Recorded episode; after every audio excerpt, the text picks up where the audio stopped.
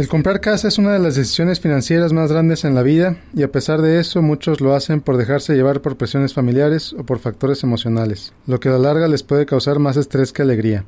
Pero, ¿cómo saber si estás listo para comprar casa? Veamos algunos puntos. Estás listo para comprar casa si ya tienes un fondo de emergencia equivalente a al menos tres meses de sueldo. El comprar una casa te hace responsable de cualquier desperfecto en ella. Si no tienes un fondo de emergencia, ¿de dónde vas a sacar el dinero para hacer reparaciones inesperadas o para hacer los pagos si algo pasa con tu trabajo? Estás listo para comprar casa si puedes dar un enganche de al menos 15%. El poder dar este tipo de enganche reduce tu tasa de interés y el monto de tus pagos, y el hecho de que pudiste ahorrar esa cantidad es reflejo de tu disciplina financiera. Estás listo para comprar casa si tienes tus finanzas en orden. Si cada quincena te quedan más días que dinero o si tienes tus tarjetas de crédito hasta el tope, son señales de que tus finanzas están en desorden. Comprar una casa simplemente agregará más estrés y ansiedad a tu vida. Estás listo para comprar casa si tu puntaje de crédito es mayor a 720. ¿Por qué? Porque si te aprueban un crédito de casa con un puntaje bajo, estarás pagando miles de dólares más en intereses que si tuvieras un buen puntaje. Si no tienes buen puntaje, comprar una casa a crédito es tirar mucho dinero a la basura en intereses y encargos. Y la última, estás listo para comprar casa si no tienes que mentir en la aplicación del